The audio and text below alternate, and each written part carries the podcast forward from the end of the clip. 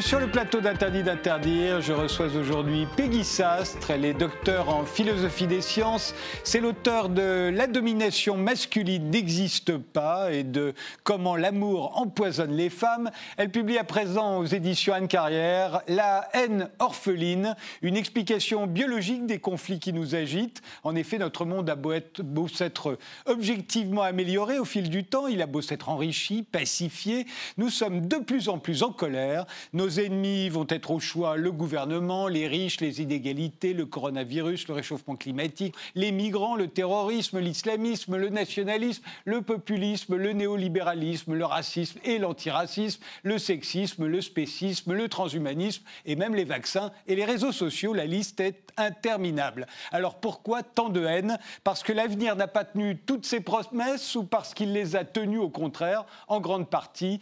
Peggy Sastre, bonjour. Euh, vivons beaucoup mieux que nos ancêtres. Nous avons gagné en confort, en sécurité. Nous avons une bien meilleure santé. Et pourtant, nos instincts les plus sombres s'aiguisent chaque jour davantage, comme si on était tous sur le point de s'entre-dévorer. Ça semble paradoxal et pourtant, ça ne l'est pas, d'après vous. Un bon exemple, euh, pour commencer euh, cet entretien, c'est celui de Laetitia Avia, qui défraye l'actualité. La députée qui veut combattre à tout prix les propos haineux sur Internet est elle-même accusée de tenir des propos haineux par ses collaborateurs. Tout à fait, bah, c'est un exemple pour le coup, c'est un exemple assez, classique de ce qu'on appelle la duperie de soi. Donc, euh, c'est le, le, fait qu'on est, qu'on est euh, comment dire, en fait, on est, on est généralement euh, aveugle à, ce qui, à, nos, à, nos, motivations, etc. Et dans, et dans, et dans le cas de l'hypocrisie, c'est très, très, c'est vraiment, le cas via si, si, on, si, on, part du principe qu'il est, que, de ce que de ce qui est dit dans la presse est vrai, c'est vraiment un cas très, euh, très, très quasiment un, cas clinique euh, d'hypocrisie, puisque c'est assez, assez, assez, certain qu'elle ne, comment dire, elle n'a, elle elle n'a pas conscience euh, qu'elle est, qu'elle est justement hypocrite et donc qu'elle est incohérente avec, avec ce, qu'elle, ce, qu'elle, ce qu'elle prône et ce qu'elle, ce qu'elle, qu'elle milite par ailleurs. Et, et, nous serions tous un peu comme ça et nous ah, mais tout à fait, mais en fait, on a. Tout à fait, mais en fait, ça, part, d'un, ça, part du principe. Enfin, déjà, le principe de base, c'est que notre cerveau n'est pas fait pour euh, voir la réalité telle, telle qu'elle est, mais telle qu'elle nous arrange. Et, euh, et, donc, on tire comme ça les on tire comme ça du réel les informations qui nous, qui nous, qui nous sont bénéfiques euh, selon, selon le, contexte et l'environnement dans, dans, dans, dans, lequel on est. Et en fait, on a tous un cerveau, un peu un cerveau, un, peu, euh, je dirais un peu un, cerveau Aldo Machon qui nous, qui nous fait, qui, qui, qui, qui nous fait voir euh, mieux, mieux qu'on est, euh, plus beau, plus fort, plus intelligent, plus, plus honnête, plus généreux, plus gentil, plus, bien, plus, plus, bienveillant. Et les, les, scientifiques qui, se, qui, qui, qui, qui, travaillent ont un mot que, que, je trouve euh, pertinent, c'est que chacun veut, être bénéficace, c'est-à-dire c'est un mélange entre bienveillant, euh, entre bienveillant et efficace. Et, euh, c'est vers ça qu'en fait que, tend notre cerveau. Et en fait, quand on part du principe que, nous, qu'en fait nous sommes super nuls pour être, en gros, pour être objectif, euh, le genre de le genre d'histoire à la, à, la, à la Laetitia Avia n'est pas du tout euh, n'est pas du tout euh, comment dire surprenante. voilà, étonnante, étonnante, surprenante, parce que, parce que justement, l'hypocrisie fait partie de, de, de, cet appareil, de, de, cet outillage qu'on a pour se faire passer mieux qu'on est, à, la fois, à la fois à nos yeux et aux yeux d'autrui, parce qu'en fait, dans, l'humanité, il y a, des sociopathes. Il y a des gens en fait qui sont complètement indifférents au, contrôle social et, aux, punitions qu'on peut, que, le groupe peut, euh, faire si on transgresse les règles, etc. Mais ça, c'est très rare dans, la population. Et on peut, on peut conjecturer que c'est rare dans la population parce qu'en fait, depuis les milliers d'années euh, que l'humanité existe, ces gens-là, en fait, ces types comportementaux et psychologiques ont été éliminés parce que c'était trop clair, c'était trop clair, voilà, ils, étaient trop méchants, ils étaient trop, euh, trop manipulateurs, etc. Euh, et, donc, en fait, il y, a beaucoup de gens, dont, euh, beaucoup de scientifiques, dont Robert Travers, qui, est un grand biologiste, qui a beaucoup, qui a beaucoup travaillé pour ça, travaillé là-dessus, qui dit en fait que la sélection naturelle a eu entre guillemets intérêt, parce que c'est toujours, faut toujours rappeler que c'est pas des processus volontaires, etc. En fait, a intérêt à nous façonner un cerveau. En fait, on se ment à nous-mêmes pour mieux mentir aux autres. Et c'est pour ça que Laetitia Avia, elle est, voilà, c'est vraiment un cas clinique de, de, de, ce genre de, du phénomène de l'hypocrisie. Si, en fait, tant est que ce, que ce que lui reprochent ses collaborateurs est vrai, bien entendu, elle-même a porté plainte en diffamation. Alors, euh, vous le rappelez, en fait, ça fait 300 euh, 000 ans, on va dire, que l'humanité existe, c'est-à-dire l'Homo sapiens. Hein, 300 000 ans, ça fait 15 euh, entre 15 000 et 20 000 générations. Mm. Quand nous, quand on réfléchit, on, on parle de notions de temps beaucoup plus courtes. Mais en fait, notre cerveau, il s'est formé depuis euh, au moins 300 000 ans, comme ça. et, donc, il en reste des choses. Et, vous rappelez que nos ancêtres euh, avaient de, puissants ennemis, hein, la faim, euh, la soif, euh, les maladies, les calamités naturelles, les bêtes sauvages. voilà. Et, on avait vraiment de très très bonnes raisons d'avoir peur et notre cerveau s'est fabriqué comme ça. Et aujourd'hui que le monde s'est quand même pacifié, qu'on vit plus comme nos ancêtres, on continue de se fabriquer des ennemis au fond. On en a besoin cet appareillage, c'est la raison du titre, c'est la haine orpheline, c'est cet appareillage qui a pendant très longtemps et qui, reste encore efficace euh, à, plusieurs égards et, dans beaucoup de régions, de, de régions du monde. Cet appareil comme ça à, gérer les, à gérer les conflits et à surtout gagner les conflits, euh, aujourd'hui euh, tourne quasiment à vide. Donc c'est pour ça que, j'appelle ça la, haine orpheline, parce que c'est comme si la, la haine n'a plus raison d'être, mais, mais tourne quand même à vide, quitte à s'auto euh, à s'auto à, s'auto détruire. C'est un, parallèle que je trouve très intéressant que je fais que, je fais dans le livre avec le, avec le système immunitaire. Aujourd'hui, surtout dans les pays dans les pays développés, il y a une explosion des maladies auto-immunes. Et une explication évolutionnaire du, phénomène, c'est qu'en fait, les environnements sont trop propres. Il y a, en gros, il y a... ça c'était avant le ça c'est avant le coronavirus. Peut-être qu'après, après le coronavirus, ça serait d'ailleurs intéressant de voir si, euh, si les maladies auto-immunitaires diminuent.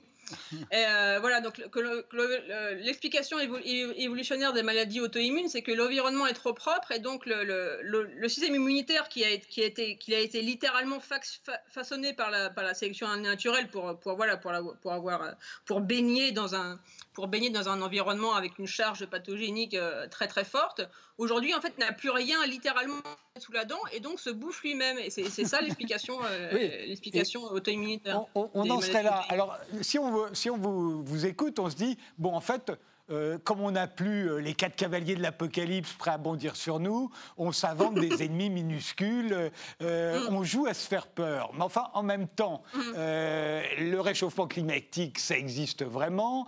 le coronavirus a fait déjà plus de 320 000 morts. Il y a vraiment eu des attentats en France. et une troisième guerre mondiale pourrait très bien éclater demain c'est pas ce ne euh, sont pas des hallucinations collectives. Ah non non non, c'est pas des hallucinations, mais comment dire Certes, évidemment que le, monde n'est pas parfait, mais nous vivons aujourd'hui dans le meilleur monde qui a été, euh, comment dire, qui a été historiquement euh, qu'on ait connu, oui. réalisé. Voilà, pas nous, mais que, notre espèce et, encore plus si on si on si on part si on part du si on prend la perspective de l'évolution. Euh, et, donc, ces ennemis, un peu qu'on c'est pas tant qu'on s'invente, c'est pas tant qu'on s'invente des ennemis, c'est qu'en fait, c'est qu'on surestime leur gravité. Euh, par exemple, vous avez fait une émission que j'avais trouvée, la, première émission que vous avez fait avec Antoine Flao, où, vous, vous, compariez la grippe de Hong Kong avec, avec le coronavirus. Oui c'est à l'échelle d'une ou deux générations et on a complètement oublié euh, que, cette grippe de Hong Kong, à certains égards, était plus grave que le coronavirus actuel et qu'on n'en a pas fait autant, autant, autant de fois pour diverses. diverses on n'a même carrément rien fait du tout à l'époque. Voilà. voilà. Euh, et, c'est ça, en fait, c'est cette sur. sur euh, comment dire C'est un peu cette espèce de on peut, faire un parallèle avec le principe de précaution qui devient un peu fou et qui on n'a plus aucune notion du risque parce que justement on est dans, on est dans, on est dans, des environnements euh, relativement clean par rapport à ce qu'ils ont été euh, au, cours de, au cours de l'histoire humaine et l'histoire de notre espèce. Euh, et, donc, et donc voilà, pour dire, pour, pour, dire quoi Que non, ce ne, sont pas des, ce ne sont pas des hallucinations, mais ça vaudrait peut-être la peine de remettre les choses en perspective et se dire en fait qu'on a, comme, dire, on a, avec, on a vaincu des ennemis euh, bien plus, plus dangereux, voilà, bien, bien, plus puissants et bien plus voilà. Mais l'humanité. En, même temps, euh, Peggy Sastre, dans votre livre, vous dites que la peur est, bonne conseillère au fond. Euh, euh, je vous cite les singes pétochards, dites-vous, survivent et se reproduisent davantage que leurs congénères flegmatiques. En fait, c'est pas mauvais d'être un singe pétochard. On est tous un peu des singes pétochards et c'est pour ça, peut-être, qu'on est encore là, en fait. Bien sûr, bien sûr, mais c'est pour ça, c'est comment dire c'est parce, parce, que nos ancêtres ont été des singes pétochards qui sont devenus nos ancêtres, en fait, qui se sont reproduits pour, pour, pour mener, pour mener jusqu'à nous. Et ça, c'est un. Mais justement, c'est un, un, des, spécialistes à la fois de la médecine et de la, psychiatrie darwinienne qui s'appelle Rodolphe Nessy, que par ailleurs je suis en train de traduire euh, en, ce moment. Ça sortira l'année prochaine, bref. Euh, il a ce, parallèle, il fait, c'est comme un détecteur de fumée. En fait, un détecteur de fumée, il nous emmerde quand il sonne, euh, quand c'est juste du pain grillé. Mais mieux vaut ça que l'inverse, en fait. Mieux vaut qu'il sonne euh, quand c'est le pain grillé qu'il ne sonne pas euh, quand, euh, quand, il y a un véritable incendie. Voilà, quand il y a un véritable incendie, quand il y a un véritable incendie qui commence. Et la peur, et la peur, c'est pareil. Peut-être que, peut-être qu'une fois sur mille, comment dire, comment dire, comment, pardon, peut-être que 999 fois sur 1000, vous, vous n'avez pas de raison de paniquer. Mais si il suffit qu'une fois sur mille, que ça soit un vrai lion dans la savane pour vous bouffer et voilà, et vous, n'existez plus des surfaces de la Terre, ben le, le, le risque, en, comment dire, le jeu en vaut la chandelle, quoi. Alors c'est vrai que si l'on parcourt les réseaux sociaux, mais il suffit de voir les titres des journaux, au fond c'est exactement la même chose, euh, on se dit qu'on a vraiment des, des ennemis innombrables. J'en ai dressé la liste tout à l'heure. Euh, je me dis à chaque fois que je regarde les réseaux sociaux, mais pourquoi tant de haine? Pourquoi tant de haine? Euh, Vous dites en fait on a le conflit facile. pourquoi? Parce que c'est comme ça que l'homme, depuis, je parle encore une fois que d'Homo sapiens, mais ça fait 300 000 ans qu'au fond on on, survit, on s'adapte grâce au conflit. Et ça commence en fait euh, tout de suite. Hein. Euh, euh, parents et enfants, dites-vous, n'ont qu'une moitié d'ADN en commun, donc leurs intérêts divergent autant qu'ils mm. concordent. Déjà avec nos enfants, c'est un problème. Tout à fait. Donc ça, c'est le, c'est le même, le, même, le même scientifique qui a travaillé, qui a travaillé la Dupri soi, qui a travaillé le, ce qu'on appelle le conflit parent-progéniture, donc c'est Robert Travers.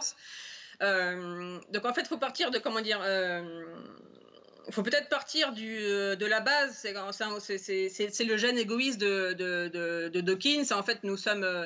Il n'y a pas de comment dire, une, une, vision naïve de l'évolution, c'est la survie de l'espèce. C'est, mhm. mais, en fait, mais, en fait, non, c'est pas la survie de l'espèce, c'est la survie des individus et encore plus individuel que l'individuel, que l'individu, c'est la survie des gènes à l'intérieur des organismes. Donc c'est ça qui meut, qui, meut les, qui, qui, qui, qui meut l'évolution. Et donc oui, un parent, euh, comment dire, euh, nous sommes une espèce sexuée, euh, nous, nous, nous, nous, ne nous reproduisons pas encore par, clonage, et ce qui fait que quand nous, quand, nous, avons, quand nous avons des enfants, l'enfant a 50% en, gros, enfin de, gènes, enfin c'est des allèles, mais on s'en fout, a 50% de gènes en, commun avec, avec, le, parent, et donc et, et le parent par définition, a 100% de gènes communs avec lui, et l'enfant, pareil, à 50%. Et avec, lui seul, sauf quand, on, est, quand on a un jumeau. Voilà, sauf quand on a, sauf, dans le cas rare, quand, euh, quand on a un, vrai, ju, un, un, vrai jumeau. Et donc, en fait, cette, cette, cette, cette, cette comment dire, base mathématique relativement simple qui fait qu'on est toujours identique à soi-même, mais qu'on qu'on a, euh, on a, même avec, comment dire, même avec nos proches parents, on a seulement, on a, on a au maximum 50% de gènes, de gènes en commun. Mais je pense que dans cette... Oui. Euh, non, non, finissez, je vous en prie. non. Euh, je ne sais plus ce que je voulais dire. Euh, oui, donc, c'est dans cet interstice de 50% de gènes non communs que tous les conflits, que tous les conflits surviennent. Parce qu'en fait, on est, on est, on est, on est gêné, on est, on a, comment dire, en toute bonne foi biologique, on est incité à vouloir pour nous-mêmes une plus grosse part du gâteau. Mais il faudrait, euh, je voudrais qu'on regarde une femme enceinte, même deux femmes enceintes. Il y a une, une photo euh, très jolie qui va apparaître derrière moi. Euh, voilà, on, on regarde une femme enceinte. Qu'est-ce qui se passe dans le, dans, le j'allais dire dans le ventre de cette femme? Qu'est-ce qui se passe pendant la grossesse entre le fœtus, la femme et les mm. gènes du père? C'est ah déjà bah, le bordel, c'est déjà la bagarre. Ah oui, c'est la première, c'est la première guerre. D'ailleurs, c'est c'est très, enfin, très intéressant et amusant et cocasse, je ne sais pas comment dire, c'est que les, premiers scientifiques qui ont, euh, qui ont euh, découvert en fait les conflits, euh, les conflits biologiques qui, qui, surviennent au moment de la, au moment de la grossesse, c'était juste avant le déclenchement de la Première Guerre mondiale. Donc en fait, quand on lit leurs études, ils ont des, ils ont des métaphores guerrières extrêmement violentes. De dire oui, c'est un champ de bataille avec des cadavres, etc. C'est atroce. Et en fait, plus la société s'est pacifiée, euh, et, ces études-là, ces, études-là se sont développées jusque, jusque dans les années 80. Dans les années 80, la métaphore des scientifiques, c'était le tir à la corde. Donc déjà, c'est un peu plus sympa. oui, chacun tire à la corde pour ramener. Euh, euh, et voilà, et c'est un, voilà, un, équilibre très précaire, c'est qu'il faut, faut, que chacun tire en fait suffisamment pour ramener à, pour ramener à soi, mais pas quand même trop fort, sinon tout le monde se pète la gueule. Oui. mais d'ailleurs, il faut, il faut, il faut se souvenir qu'il y a quand même énormément de femmes dans l'histoire humaine qui sont mortes en couche, et il y a aussi énormément d'enfants qui sont morts. Ça a fait vraiment, ce champ de bataille, il a fait vraiment des, des morts. Hein. Bien sûr, bien sûr, a fait vraiment des morts et encore, et, encore aujourd'hui, je veux dire, 30, ça, passe ça, passe inaperçu, mais 30, on, estime environ que, que, que, 30% des, comment dire, des fécondations se terminent par des fausses couches euh, spontanées, naturelles. Euh, et souvent, on dit que, ah, le, souvent, euh, par exemple, il y, a cette idée reçue qui fait que, qui dit que, le, que la procréation médicalement assistée est moins sûre que la procréation naturelle, alors qu'en fait non, les, statistiques sont relativement équivalentes euh, en, termes de succès. C'est juste que la, que la procréation euh, médicalement assistée, ça, se voit plus parce que voilà, ce sont des procédures lourdes, médicales, etc. Mais dans, dans, dans la nature entre guillemets de, de, de, la fécondation, il y a beaucoup de, il y a, beaucoup de, fœtus qui ne voient pas le jour parce que et voilà, ils sont, ils sont, ils sont naturellement éliminés pour différentes Alors, raisons. On l'a compris, dans le ventre de notre mère, déjà sa bataille entre entre la mère, entre le fœtus, entre les gènes du père. Ensuite, quand on est né, ça se complique parce qu'on n'est pas le seul. On a des frères, on a des sœurs, il y a des aînés, des cadets, euh, il y a des chouchous. Euh, l'attention de la mère euh, est difficile à répartir, l'attention du père aussi. Donc là encore, c'est une somme de conflits absolument considérable. Voilà. c'est une somme de conflits considérable. Et ce qu'il faut aussi peut-être rappeler, c'est que autant Autant pendant la grossesse, c'est le fœtus qui, a, qui, tire le plus fort à la corde, donc qui, ramène le plus de, ressources à, lui au dépens, euh, de la mère, notamment parce que le placenta euh, est entre guillemets téléguidé par les, par, les, gènes, par les gènes du père. Mais dès, dès, la naissance, en fait, c'est la mère qui reprend l'avantage. Oui. Et donc, elle est incitée, voilà, elle, est incitée à pas, pas, se venger de tout ce qu'elle a vécu pendant neuf mois, mais c'est un peu ça, c'est un peu ça quand même. Le fait, est que le, comment dire, la vulnérabilité, c'est peut-être un peu euh, contre-intuitif à, faire, à passer, mais en fait, dans sa première année, un enfant est dans sa première année après sa naissance, un enfant est beaucoup plus vulnérable de ce qu'il était dans le ventre de sa mère, en fait. Oui, bah oui, il est totalement mm. dépendant euh, euh, des autres et notamment de sa mm. mère, du temps que mm. sa mère lui accorde, des ressources dont il va disposer. On va voir, on va, on va parler beaucoup de ressources parce que c'est ça au fond que, que l'on se dispute depuis, depuis, euh, depuis l'origine des temps. On se dispute des ressources. C'est là le lait de la mère, le temps de la mère, les bras de la mère. Bah, on se les dispute avec ses frères, avec ses sœurs, avec son père, avec tout le monde. Et avec la mère aussi, euh, j'insiste, avec la mère elle-même, c'est tous les conflits qu'on, c'est tous les conflits qu'on observe au moment de, du, du, du, sevrage. Euh, donc en fait, quand la mère, quand la mère arrête, arrête d'allaiter, en fait, il y a, y a ce, ce, ce, retour du, du, tir à la corde. L'enfant, lui, euh, ça serait, dans, ça serait dans, son, dans son intérêt de, de, de, rester au sein pendant 3, 4, 5 ans. Mmh. Mais le problème, c'est que l'allaitement est contraceptif. Donc en fait, ça empêche, ça, empêche la mère de se reproduire, de, de, se, reproduire à nouveau, et donc euh, par définition d'améliorer son succès reproducteur. Donc il faut s'arrêter à un euh, moment. quoi. voilà, voilà, et, et, les conflits du sevrage sont très très, sont très très euh, intéressants à, à, étudier parce qu'on on voit voilà toute, toute, la finesse du il faut, il, faut quand même allaiter suffisamment longtemps pour donner suffisamment de force, entre guillemets, à, l'enfant, mais quand même pas euh, trop long. Enfin, c'est vraiment un jeu euh, très, très fin. Euh. Et à quel âge les enfants ont-ils le plus de risques d'être tués et par qui? Ah bah C'est avant c'est avant un an, euh, avant un an et par leur mère. Euh, donc en fait, le, le, le, plus gros, là, en, proportion, le plus gros risque d'infanticide, c'est par, c'est par la mère et avant, et avant un an. Et ça, euh, peut-être, peut-être que je ne vais pas réussir à, bien, à, bien, à bien expliquer quel est ce, quel, le, pourquoi du phénomène, mais j'invite les, les, téléspectateurs à aller voir dans mon livre. Euh, c'est que c'est qu'on a justement cette espèce de comment dire de si la femme a fait entre guillemets un mauvais investissement génétique avec son enfant, mieux vaut qu'elle le tue le plus vite possible. Euh, parce que euh, voilà le, comment dire le gâchis comment dire le, gâchis aura, aura été moins impactant pour elle quoi. Après comment dire c'est des, des, termes qui sont, qui sont comment dire, qui, qui, peuvent être évidemment très choquants et tout quand, quand on n'a pas, quand on n'a pas. Mais quand on parle de biologie, euh, c'est toujours un peu, un peu froid ah et distant. un peu, ouais, un peu froid et distant et même un peu, ouais, un peu. Mais on pourrait dire, au début c'est la mère, mais après c'est le père. Entre 3 et, 8 ans, c'est plutôt le père qui est, qui devient un risque là. Ouais. Voilà, tout à fait, parce que parce que à la, comment dire, c'est pas l'inverse, mais euh, euh, ces, jeux génétiques que j'ai essayé maladroitement euh, d'exposer tout à l'heure, euh, l'enfant, ça aussi c'est assez paradoxal, hein, assez contradictoire à, comprendre, l'enfant est, une, est, aussi une est aussi une menace pour le succès reproducteur du père parce que justement, il, peut inciter la mère à ne plus se reproduire avec lui, en fait. Donc, en fait, et, et, comment dire, le, les, animaux, les, animaux que nous sommes, euh, la, grande, la, grande injustice de, des mammifères, c'est que les femelles ont, un, comment dire, une fenêtre reproductive beaucoup plus euh, euh, limitée que, les hommes. En fait, bah un, homme peut. Nous, il nous faut 8 secondes pour faire un bébé, alors qu'une femme, il lui faut 9 mois. Quoi.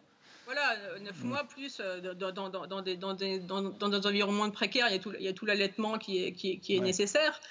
Euh, et donc, en fait, un, un, homme est biologiquement incité à, voilà, à, féconder, féconder, féconder, féconder, alors qu'en face, le, comment dire, le, le ce qui limite, ce qui limite la reproduction euh, des hommes, euh, c'est justement le fait que, la, que, que, les femelles ne peuvent pas, n'ont pas cette Alors, On comprend bien que tous ces conflits, en fait, la plupart du temps, nous n'en sommes même pas conscients. Euh, euh, c'est ce qui fait, c'est ce qui fait le, succès et la richesse des psychanalystes au fond.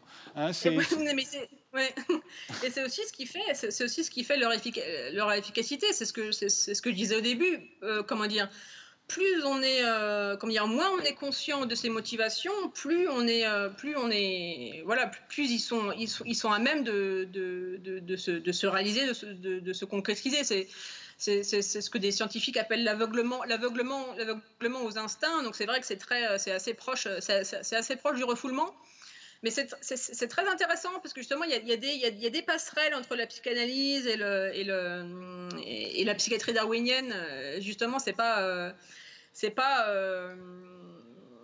moi, je, je, suis, je, suis, je, suis, en train beaucoup de en train beaucoup revenir sur entre guillemets ma haine de la psychanalyse parce qu'en fait c'est voilà quand on creuse un peu quand on quand on étudie c'est pas aussi euh, c'est pas aussi fou que ça peut que c'est pas aussi absurde que ça peut que, que, ça peut paraître quand on est très rationaliste et qu'on a été élevé euh, oh Freud c'est de la connerie et machin.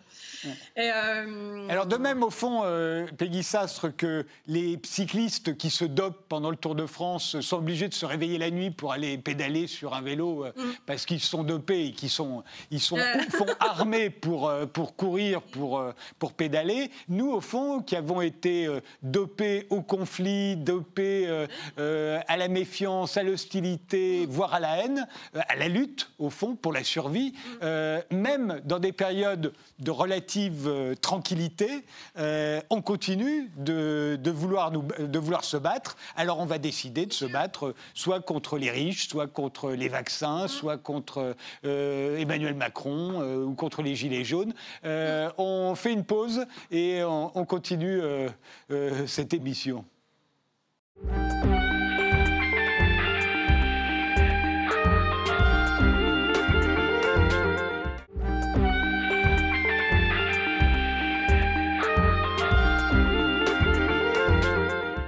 Tant de haine euh, C'est la question euh, que je pose à, à Peggy Sastre, qui est docteur en philosophie des sciences et qui vient de publié La haine orpheline euh, aux éditions Anne Carrière. On a vu que dès, dès, que nous sommes un fœtus, euh, nous sommes en proie au conflit, euh, y compris dans le ventre de notre mère. une fois qu'on est né, on est toujours en conflit avec notre mère, avec notre père, avec nos frères, nos sœurs, les cadets, les aînés, etc., etc. Et puis ensuite, on va être en conflit. On va être en conflit avec les gens du même sexe. Au fond, on est en compétition. Euh, moi, petit garçon, j'étais en compétition avec les autres petits garçons. Aujourd'hui, en tant qu'homme, je suis en compétition avec les autres hommes. Et vous, en tant que femme, vous êtes en compétition avec les autres femmes, c'est ça? Tout à fait. Tout à fait, parce qu'en fait, toute, euh, comment dire, chaque congénère, chaque congénère de son sexe nous enlève potentiellement du gâteau reproductif. Oui. Le gâteau étant, par exemple le mari, l'amant, euh, l'ami, euh, on est en compétition pour tout. Voilà. Le gâteau, le, gâteau est toutes ces personnes avec qui on peut se reproduire, vu que nous sommes des, organismes biologiques et que le, ce, qui, ce, qui, ce qui nous meut, en fait, on peut considérer ça soit banal, soit triste, soit déprimant, je ne sais pas, c'est euh, c'est euh, qu'est-ce qu'on va faire pour reproduire nos gènes et surtout reproduire et comment dire qu'est-ce qu'on va faire pour avoir des enfants et surtout avoir des enfants qui à leur tour auront des enfants pour que notre nos gènes se, se, perpétuent. Alors euh. comment ça se traduit? Dieu sait si entre les hommes on a beaucoup écrit sur la compétition masculine. Sur la compétition mm. féminine, on a assez peu écrit. Vous vous y aventurez mm. dans la haine orpheline. Mm. Alors comment ça se traduit? Par quelques exemples la, la compétition entre les femmes bah, Peut-être faire euh, juste un petit rapport, un, petit euh, rappel euh, d'histoire des sciences. C'est assez, amusant. Pourquoi est-ce que la compétition féminine n'a pas été aussi, en fait, un retard de, documentaire? Aussi documenté. voilà, voilà, et, moins et moins documenté que la compétition masculine. C'est qu'en fait, on pensait tout simplement qu'elle n'existait pas. Donc il y avait une, il y avait une espèce de, comment dire, de ce qu'on appelle aujourd'hui de voilà, il, y avait, une espèce de sexisme bien, bienveillant, comme, disent les militants, par rapport, aux femelles et aux femmes, qui étaient non, euh, il n'y a, que la, compétition masculine, les femmes sont, en gros des spectatrices. Euh, de, la, compétition masculine. Et même Darwin, euh, Darwin disait, oui, effectivement, on peut observer de la compétition féminine, mais c'est une sorte de compétition masculine euh, mal fagoté, c'est euh, atténué, euh, c'est une espèce de rogaton. Alors qu'en fait, non, depuis les années 60 et depuis les années 70, on, observe en fait que, comme, Virginia Woolf parlait d'une chambre à soi, les, femmes ont une compétition, la femme a une compétition à soi qui, se qui se réalisent selon des, des, modalités euh, différentes et euh, que, que, Alors ça, ça, se traduit, ça, se traduit par quoi? Ça se traduit comment? Ça se traduit bah, comment? bah, c'est beaucoup de ce qu'on appelle l'agression sociale ou l'agression indirecte, c'est-à-dire qu'on va, qu'on va chercher des alliés on va, on, va, on va chercher des alliés pour nous aider dans, notre, euh, dans, dans, nos conflits. Donc tout ce qui est tout ce qui est euh, ragot, euh, euh, médisance, etc. En fait, en fait, c'est la, compétition féminine est très subtile parce qu'en fait, comment dire, c'est, vraiment très très intéressant parce que c'est prendre le minimum de risques pour le maximum de bénéfices en fait. Et ça c'est et ça c'est extraordinaire. Ça c'est extraordinaire. En fait, c'est de l'agression sociale, mais qui passe pas par les coups de poing, euh, qui passe pas par les roulements d'épaule, euh, qui passe. C'est pas du tout Aldo euh, ça va être euh, ça va être beaucoup plus discret, mais on se fait des copines pour pouvoir dire du mal d'autres filles, pour pouvoir les les les, les décrédibiliser. Voilà, les ostraciser, les, tout, tout, le harcèlement, ça marche aussi.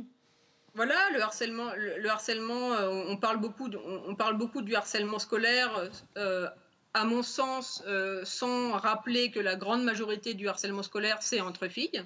Ouais. Ce, ce, genre de choses. Et c'est c'est ça qui est, intéressant parce que en fait quand, quand, quand, on, quand, on, on, on prend conscience de, de, de, réalité on se rend compte qu'en fait que la compétition masculine elle, est super débile en fait.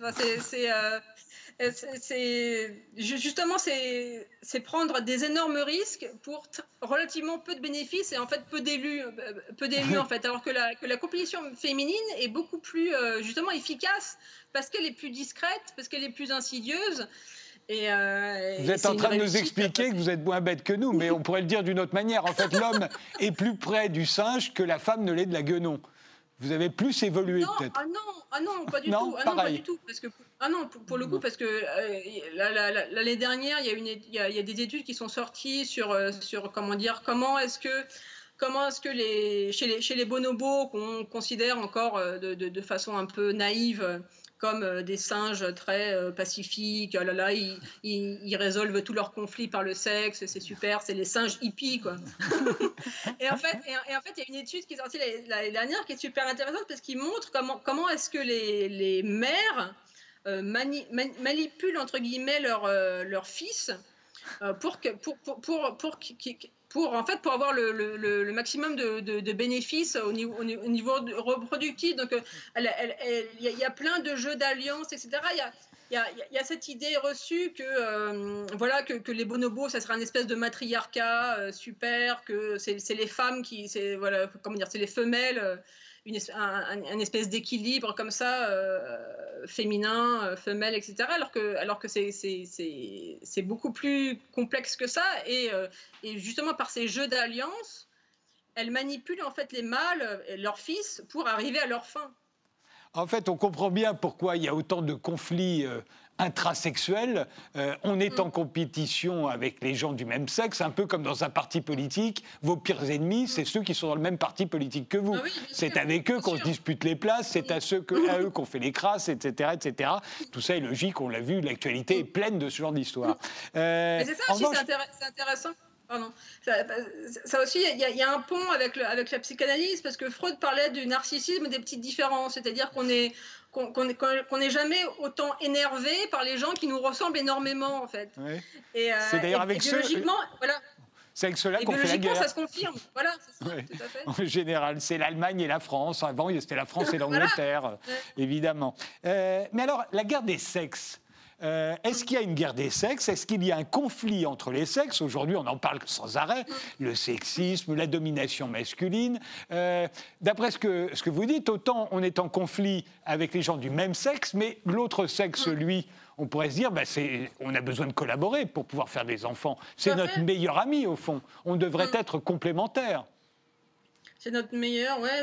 Il y a une complémentarité. Et, et ce qu'on peut, qu'on peut déduire aussi, c'est c'est que, comment dire, ce qu'on appelle la, la, la, la, compétition, que je la, guerre, la, guerre des sexes ou la domination masculine, ou ça, ça, ça dépend quel, quel, terme, on, quel terme on lui, on lui donne, pourrait en fait être une conséquence des compétitions intrasexuelles, dans le sens où les hommes euh, se font, se chamaillent entre eux pour ce que veulent les femmes, et les femmes se chamaillent entre elles pour ce que veulent les hommes. Donc c'est pour ça qu'il y a une, espèce, il y a une sorte de, de, de co-construction des différents conflits, des, des, différentes, différentes logiques, etc.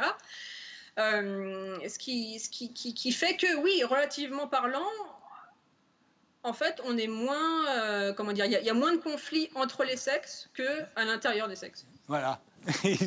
au fond, c'est assez logique. Euh, contre quoi euh, Il y a quand même dans le, les rapports entre les sexes euh, une politique de don et de contre-don. Où se situent les échanges? Puisque là, on peut échanger, on n'est pas obligé d'être dans la compétition. Alors, on échange quoi contre quoi? Bah, Principalement, on échange du sexe contre des ressources. Donc les femmes. Euh, et cela depuis 100 000 générations. 15 000, pardon. Même depuis des singes. Il y, a des études très marrantes. Faite sur des macaques qui, qui, montrent que la prostitution arrive super vite quoi, quand, on, quand, on, quand, on met des femelles et des mâles et que, que, que, les mâles ont comment dire ou comment, comment, dire que c'est manifeste qu'ils ont des ressources des grains de raisin je sais pas des, mmh. du jus de fruits enfin n'importe quoi ce, ce, qu'on peut faire dans dans, dans, dans, ce genre de dans ce genre de dans l'économie des eh ben, macaques. voilà voilà dans l'économie sexuelle des macaques euh, et ben les femelles arrivent pour, euh, pour, voilà, pour littéralement échanger du sexe contre des, contre des ressources, cette espèce de prostitution primitive. Euh, mais, ça, ça, allait bien. On veut bien du temps des chasseurs-cueilleurs. Euh, mm. On a comme ça une image euh, des, femmes mm. cueillant, cueillant mm. des fruits et, chassant des petits animaux pendant que les hommes allaient chasser le mammouth, etc. Et puis à la fin, tout le monde se retrouvait. Et, et évidemment, là, on peut imaginer qu'on échangeait du sexe contre des ressources. Mais aujourd'hui, vous travaillez, vous n'avez plus besoin d'échanger du sexe euh, contre les ressources euh, des hommes. Bah, je sais pas, allez voir, euh, les applications, les, applications de rencontres, aller voir Instagram. Je sais pas, c'est un déferlement darwinien. c'est spectaculaire. Il y, a, y, a, presque, en fait, comme sur, sur, sur, certains comptes Instagram, il y a presque, comment dire, c'est des fois, c'est c'est caricatural de dimorphisme sexuel en fait. C'est euh, les hommes, c'est très baraqué, euh, euh, les femme, c'est ça a des grosses fesses, des gros seins, la peau parfaite, etc. Les cheveux très lisses, tous les indices hein, oestrogéniques qu'on, même si on voyait ça dans un manuel, on dirait, on dirait mais non, mais c'est quand même c'est, quand même caricatural. Et non, non, il y a d'ailleurs Easton Ellis dans son dans, son dernier bouquin en parle de ça, de, du, darwinisme des applications de rencontres. Non, ça c'est ça, continue encore. Donc on n'a pas changé du tout. on est toujours les mêmes. Bah, ça dépend. Après, après, ça dépend de, d'où on regarde en fait. Le fait est que quand, quand, quand on a une perspective darwinienne, euh, on, a, on a plus tendance à regarder les points communs avec euh, voilà les, points communs sur la phylogénie, euh, sur, tous les animaux. Voilà, on, a plus tendance à regarder ce qui reste. alors venons-en maintenant au conflit politique, parce que c'est ceux sans doute dans lesquels on dépense consciemment le plus d'énergie. Euh, et alors là encore, si on va, euh, non pas sur les applis, mais sur les réseaux sociaux, on va voir avec quelle ferveur, avec quelle, avec quelle passion on défend euh, ses idées, on déteste ses adversaires, on maudit ceux que l'on considère comme ses, ses mm. ennemis. ça, ça vient d'où? Ça a commencé dans la tribu, il y avait déjà des conflits, et puis c'est devenu des conflits dans la cité, puis dans le pays, puis aujourd'hui c'est dans le monde entier que les conflits nous bah, Ça commence en fait du, ce qu'on disait tout à l'heure, du fait est qu'on est, du fait est que à, part si on a des vrais jumeaux, on est toujours dissemblable par rapport à, nos congénères, on est incité à, faire du eux et nous. Euh, à faire du quel est mon clan, quel n'est pas, euh, euh, quel est, quel, est pas mon clan. Et, le, ce que, ce que, vous disiez au, début de l'émission, les, humains ont eu des, voilà, il y a eu des grandes menaces, les, les, gros animaux, les maladies, etc. Mais un des premiers ennemis d'un humain, c'est un autre humain. Et, et, c'est de ça qu'on est, c'est de ça qu'on est hérité, qu'on qu'on qu'on est héritier, qu'on est héritier pendant très longtemps, la haine n'a pas été orpheline. La haine a servi à, a servi à nous protéger en fait contre des, contre des ennemis. Et aujourd'hui, on retrouve ça effectivement dans les, dans, les conflits politiques. Euh, mais, quand, mais quand on comment dire quand, on passe par des, études de psychologie sociale un peu plus brutes, un peu plus euh, comment dire qui vont plus à la base des choses, en fait, il en, fait, il en faut très peu pour que les gens se considèrent, euh, comment dire, il en faut très peu pour que les gens s'inventent des ennemis, en fait. Vous, prenez 50 personnes, vous leur mettez, à la moitié, vous leur mettez 50 personnes qui ne se sont jamais connues, qui, qui, arrivent dans le laboratoire. Ce sont des, voilà, ce sont des, participants euh, qui ont été sélectionnés, bref, ils ne se connaissent pas. La moitié, vous leur mettez un t-shirt rouge, l'autre moitié, vous leur mettez un t-shirt bleu. Ça suffit pour que très très rapidement, ils se considèrent comme deux tribus euh, et avec tout ce qu'on tout ce qu'on observe sur les stéréotypes sur ah mais ah mais oui mais les rouges ils sont malhonnêtes mais nous les bleus on est euh, euh, quand même on fait on fait le bien etc et c'est ce comment dire c'est Jean Renoir sur le tournage du Carotte Parole épinglé je sais pas si l'histoire est vraie ou apocryphe mm.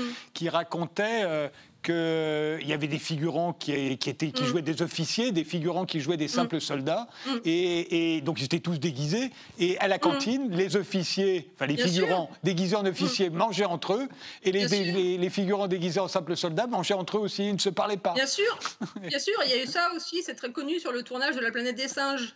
En fait, les, différents costumes restaient entre eux parce qu'il y, y, avait justement cette, cette stimulation de, du, les singes avec les singes, les gorilles voilà, la stimulation de la tribalité qui nous est vraiment très, pour le coup, très instinctive, et ça, c'est du, du, du pain béni pour, pour les conflits. Vous, vous dites d'ailleurs que dès l'âge de 3 ans, en fait, un enfant classe les autres enfants euh, ou les autres adultes en fonction de l'âge, du sexe et des origines ethniques. Il les repère tout de suite. Oui, euh, la, couleur de peau, mais ce qui est assez intéressant, ça pour le coup, c'est des études qui sont, qui sont, euh, pas enfin, qui sont relativement moins. Ça fait partie des, études les, moins solides que je, que je, cite dans mon livre. Euh, les chercheurs qui font, qui, font, qui font ces études-là estiment qu'en fait, contrairement aux, idées reçues, l'identité ethnique est relativement peu importante pour justement s'identifier entre, entre groupes et la justification évolutive, c'est que historiquement, c'est assez récent que des gens physiquement très différents euh, en, sont venus à se, voilà, sont venus à, cohabiter. Et, le truc, et le truc amusant, c'est qu'en fait, les enfants, euh, ça c'est des études qui ont été faites aux, États-Unis, les enfants sont plus discriminants sur l'accent euh, de leurs petits camarades que sur leur couleur de peau. C'est-à-dire que si vous, les mettez, si vous mettez un enfant avec euh, un noir, mais qui parlera comme lui, avec euh, la même origine euh, géographique ou la même prononciation, etc., il aura beaucoup plus de facilité à, le considérer comme un ami qu'un blanc, enfin, comment dire, que qu'un enfant de la même couleur de peau que lui, si au niveau du langage, il est plus différent. Alors, on sait que la, politique, euh, bah, comme tous nos conflits, c'est pour se partager les ressources. Vous l'avez dit, la mm. politique, au fond, c'est la, c'est la façon dont on va gérer ces ressources. C'est qui va obtenir mm. quoi, quand et comment. Euh, donc depuis le départ, c'est une façon de gérer les conflits, euh, et c'est ce qui mm. va entraîner les, conflits les plus graves. Ça paraît logique.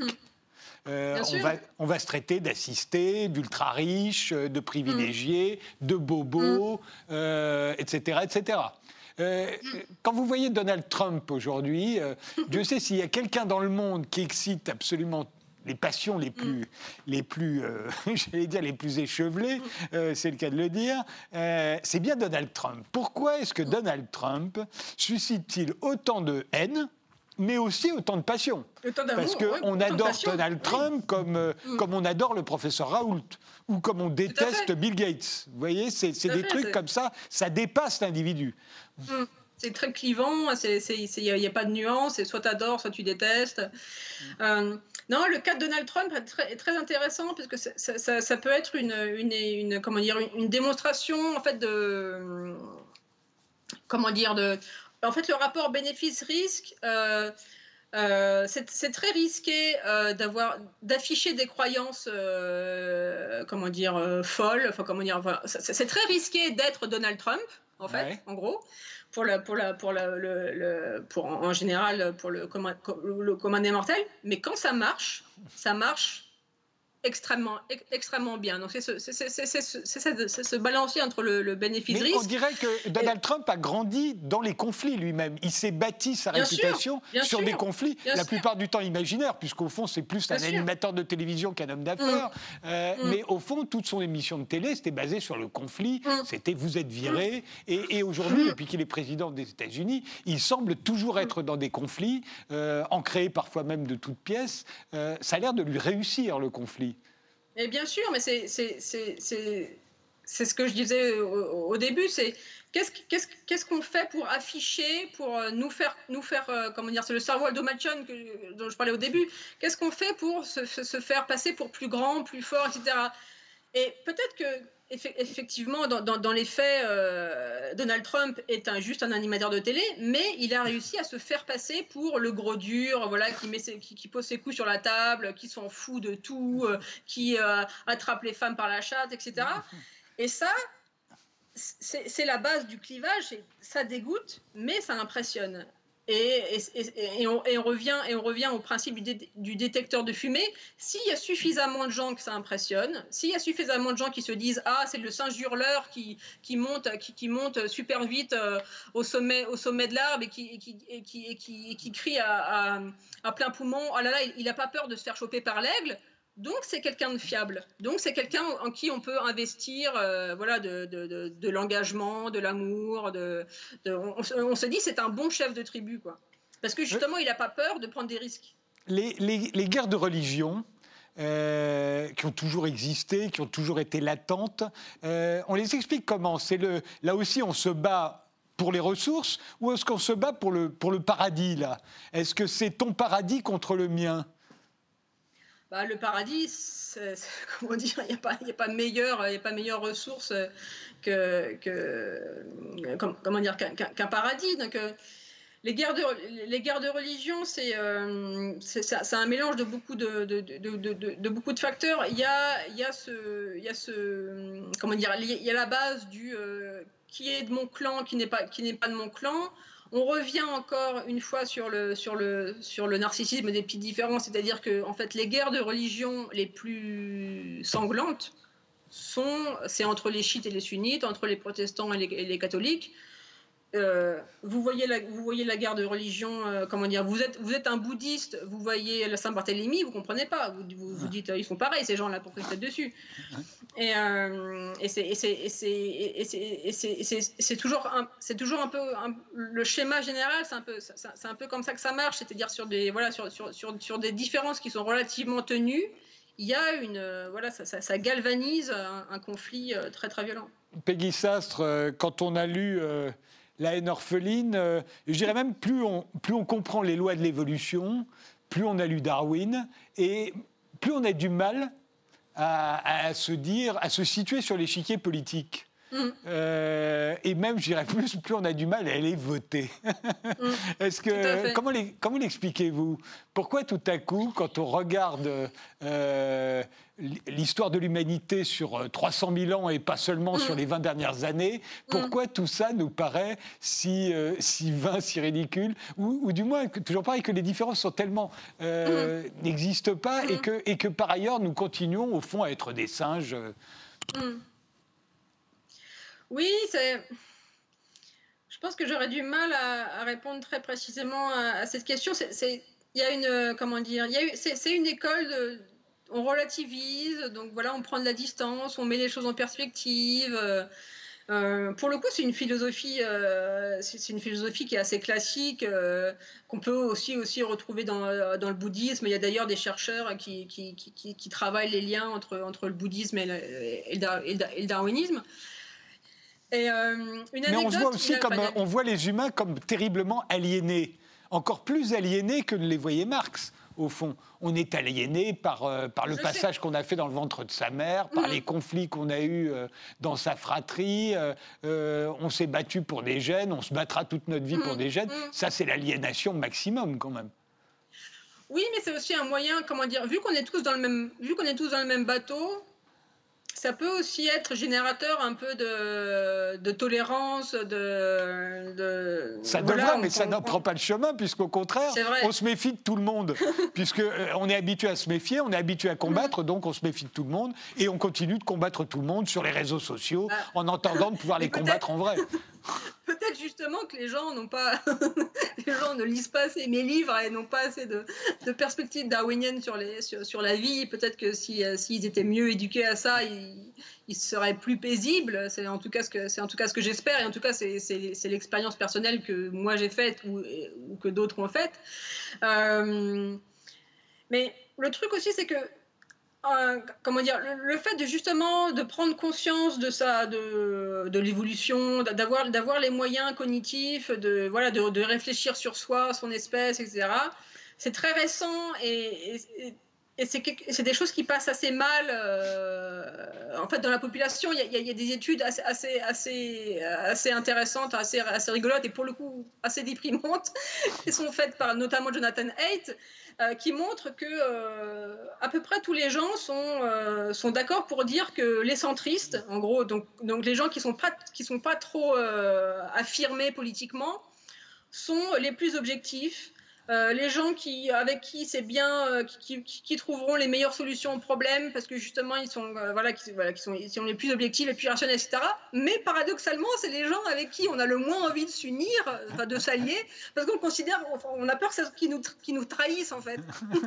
comme, ils ont, voilà, comme, comme, ils répondent juste aux raisons, voilà, au rapport, je sais pas, au rapport coût-bénéfice, à, des, à des choses très, très, très très pour le coup, qui sont très récentes dans l'histoire, dans, dans, dans, dans l'histoire de l'évolution. On veut pas, voilà, on n'a rien à faire avec eux parce qu'on se dit ils vont, ils vont, nous, ils vont nous lâcher dans les, ils vont nous, ils vont nous, ils vont nous lâcher quoi le centriste, bah, c'est un peu le roi du jeu démocratique, mais euh, mmh. la guerre civile, en revanche, alors là, on oublie les centristes, il n'y a plus que les radicaux mmh. dans une guerre civile.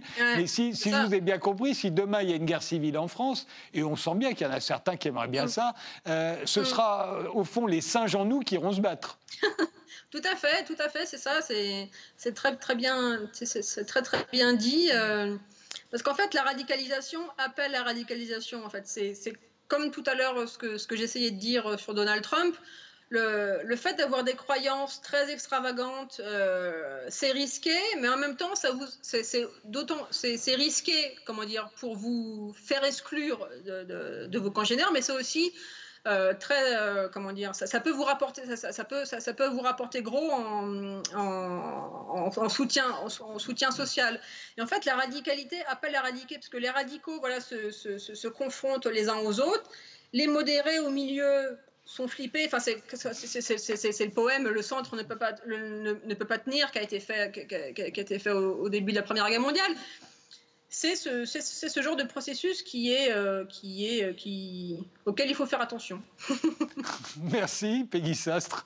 Euh, je rappelle donc le titre de votre nouvel essai, La haine orpheline, qui vient de paraître chez Anne Carrière. Merci de nous avoir suivis et rendez-vous au prochain numéro.